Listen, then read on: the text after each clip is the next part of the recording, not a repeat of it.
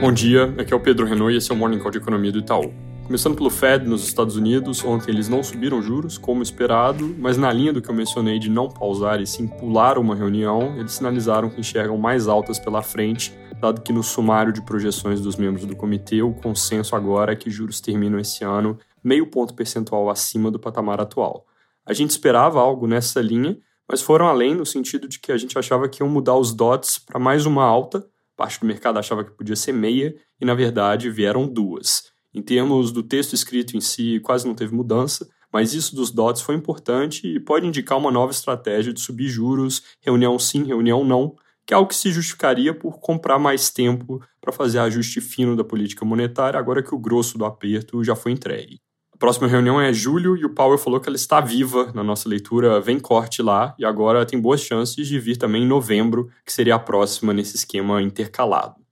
Outra coisa interessante de comentar é que, olhando ainda para os DOTs, a diferença entre o que eles esperam para juros e para o núcleo de inflação indica que estão trabalhando com uma taxa de juros real mais alta, principalmente para 2024, o que mostra uma postura dura em todo o horizonte, possivelmente uma leitura do comitê de que o juro neutro, o juro que equilibra a economia americana, talvez seja mais alto. O mercado vai continuar repercutindo essas novidades, mas hoje destaque vai ser divulgação de vários dados de atividade nos Estados Unidos, com varejo que deve ter tido leve queda em maio no índice cheio e alta de 0,5% no grupo de controle, produção industrial que deve ter ficado praticamente de lado no mesmo mês e sondagens Empire e Philly Fed. Ontem, inflação no atacado veio de novo com queda maior que a esperada e com núcleo em menor patamar desde 2020, continuando a indicar desaceleração da inflação de bens ao consumidor.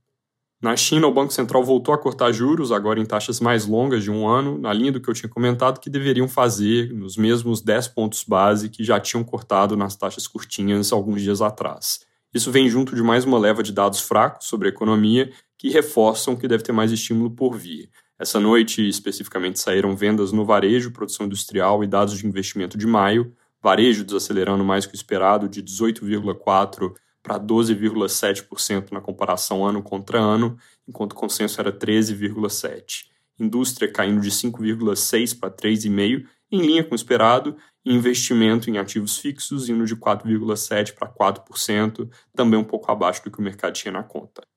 Falando de mais um Banco Central, antes de passar para o Brasil, hoje o ECB deve subir os juros da zona do euro em mais 25 pontos base para 3,5% ao ano e sinalizar a alta na reunião seguinte, com revisão de projeções mostrando inflação mais alta do que tinham antes na conta. Aqui no Brasil, ontem a agência de risco S&P surpreendeu o mercado com revisão da perspectiva de crédito do Brasil de neutra para positiva, isso vem em uma semana onde já tem um certo otimismo no mercado, com revisões de projeções, inclusive as nossas, e deu um impulso extra para ativos locais, com destaque para o câmbio, que testou 4,80 pela primeira vez em mais de um ano, impulsionado pelo humor sobre a economia e pelo ambiente global de sede do investidor por travar juros altos.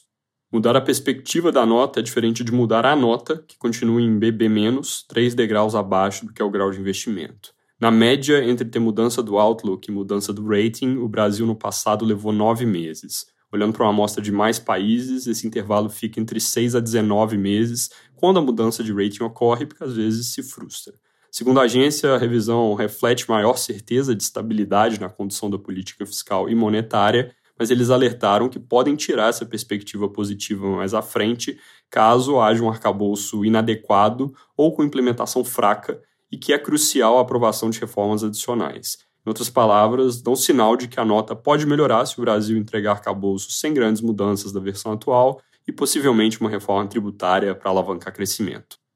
Falando então sobre a regra para gastos, que parece uma das pré-condições, noticiário hoje pior na margem, porque o relator do arcabouço que indicava nas manchetes de ontem que não teria alteração de texto no Senado, fala nos jornais dessa manhã que deve pedir três mudanças, as três na direção de afrouxar um pouco as regras, uma para evitar aperto de orçamento no ano que vem, uma para proteger o fundo constitucional que direciona recursos ao Distrito Federal e outra para deixar de fora do limite o Fundeb, Fundo da Educação, que é algo que a Câmara colocou para dentro. Obviamente, para fazer essas mudanças sem atrasar a aprovação, precisa no mínimo de acordo com os deputados, mas segundo o broadcast, Arthur Lira não está a bordo, pelo menos com o primeiro ponto, que seria alterar a data em que se mede a inflação usada para calcular o limite do ano seguinte, para usar uma inflação mais alta e permitir mais espaço para o orçamento de 2024. A menos de uma semana do Copom, o noticiário também intenso sobre isso, e não da melhor maneira, dado que as principais reportagens hoje no tema são sobre pressão sobre a instituição para cortar logo, principalmente com a leva recente de notícias positivas.